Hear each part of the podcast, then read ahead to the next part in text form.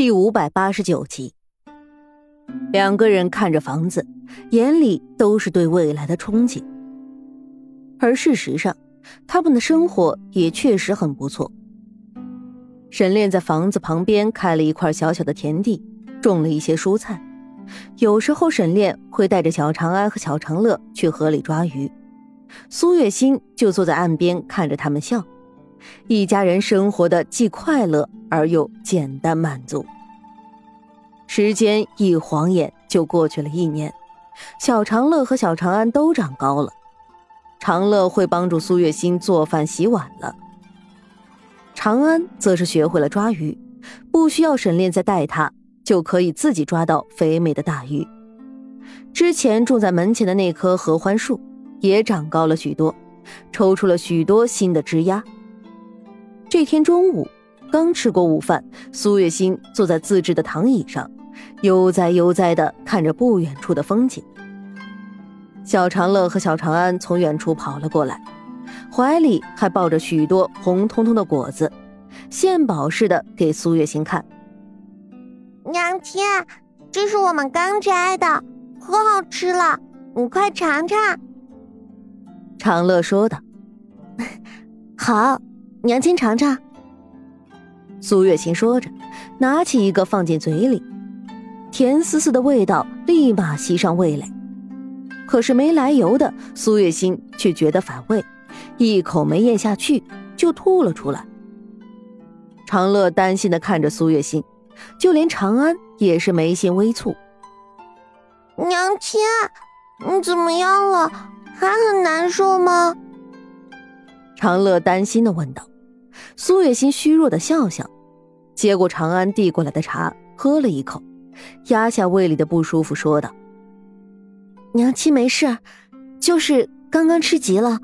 你们摘回来的果子很好吃，娘亲很喜欢。”娘亲，长乐眉头微微皱着，显然是不太相信苏月心的话。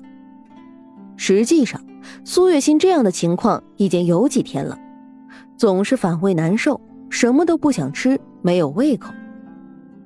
几天下来，苏月心就瘦了一圈，沈炼也是看在眼里，疼在心里，每天变换着花样的给苏月心做饭，可惜收效甚微。现在听到长乐的声音，马上就从屋子后面跑了过来，担心的看向苏月心：“我没事儿，就是吃的太着急了，呛到了而已。”真的，苏月心笑笑说道：“可你这都好几次了吧？哪能每次都呛到？不行，不能再这样下去了。我们再去找那个仙人，让他帮你看看。”沈炼眉头微皱着说道，说完就放下手里的东西去搀扶苏月心。苏月心推拒了两下，最后却直接被沈炼给抱了起来，大步向外走去。啊！你，我们都走了，孩子怎么办？苏月心着急道：“娘亲，我们可以自己照顾自己的。”长乐说道。“哦。”长安也点了点头。在这几个人的联合之下，苏月心挣扎无果，最后还是被沈炼带走了。这些时间，长安一直都是带着那护身符的。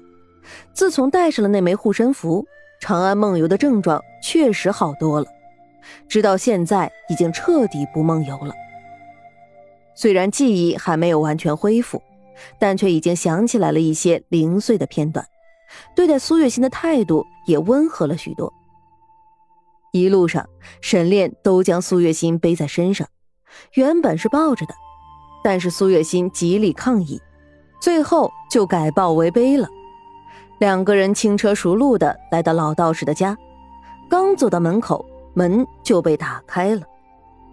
老道士笑盈盈的从里面走出来。我就说今天会有客人上门，却不曾想到原来是故人呐。有劳先生了，内子身体有些不适，劳烦您为他诊治一番了。沈烈说道：“快进来吧。”老道士说着。将两人迎了进来，苏月心一进门就被沈炼强制着坐了下来。然后自顾自的和老道士讨论他的情况。这么说，夫人的情况有些奇怪，劳烦夫人将手伸出来，待老道为你把脉，再做定断。老道士说道。苏月心赶忙伸出了手去。老道士拿出一方手帕盖在苏月心的手腕上，才将自己的手放了上去。过了许久，都不见老道士有任何反应，苏月心也不禁有些担心了起来。这几天，他只当自己是胃不舒服才会如此，可是，一连几天下来，情况不仅没有好，反而更加变本加厉了。现在这老道士的表情又如此严肃，苏月心真的有点担心了。先生，如何？妹子可是哪里生病了？见老道士收回了手，沈炼急忙问道：“啊，这个呀，老道要在这里先恭喜你们了。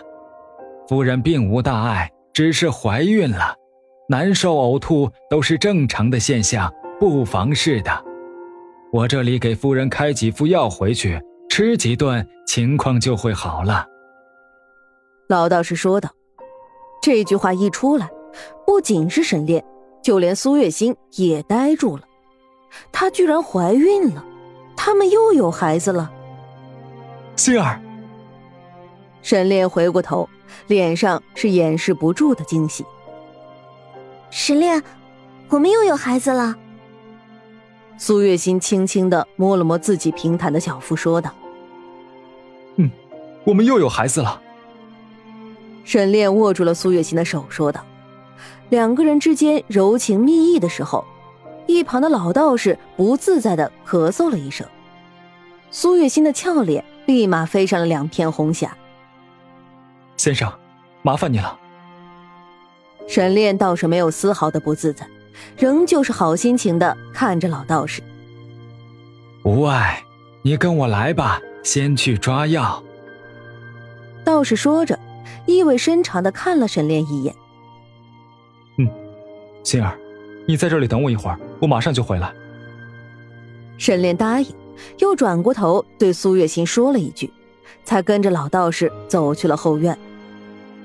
后院里晾着许多的药材，一走进去就能闻到一股药草的香气。老道士一边取药材，一边对沈炼说道：“道友，恭喜你了！啊，多谢。”看起来道友对这个孩子的到来很是喜欢呐。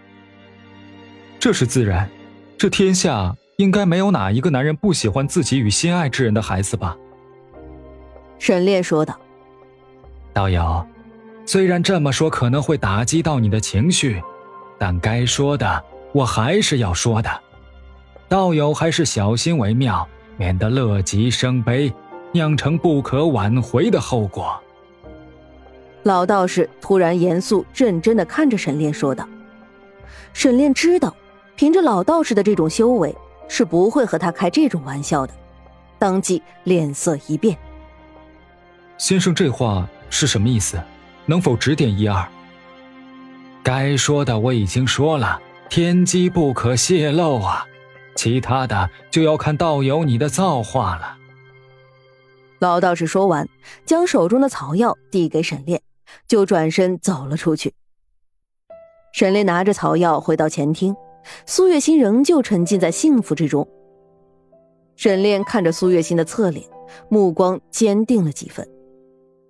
这是他的孩子，他的妻子，他一定会护他们周全的，不管是谁，都别想伤他们分毫。走到苏月心身边，再次将人背起来下山。这一次，苏月心没有再拒绝。为了肚子里的孩子，她要一切小心。可是后来，苏月心发现沈炼就像是自己生孩子一样，比她这个真正的孕妇还要紧张。每天不允许她做任何事情，只是吃饭、睡觉，然后躺在躺椅上晒太阳。每次苏月心想反抗，都被沈炼一个吻给拿下了。后来，只要一有反抗的趋势，沈炼就盯着他的唇，渐渐的，他也不敢再反抗了。日子过得逍遥又自在。随着时间的流逝，唯一的变化就是他的肚子也渐渐的大了起来。等到八个月的时候，他的手脚开始浮肿，最后连走路都成了问题，全靠沈炼抱着他。到了十个月的时候，沈炼每天都紧张兮兮的，生怕他怎么样了，甚至只要他一皱眉，沈炼就能跑出去找村子里的产婆过来。这一切，苏月心都看在眼里，甜在心里。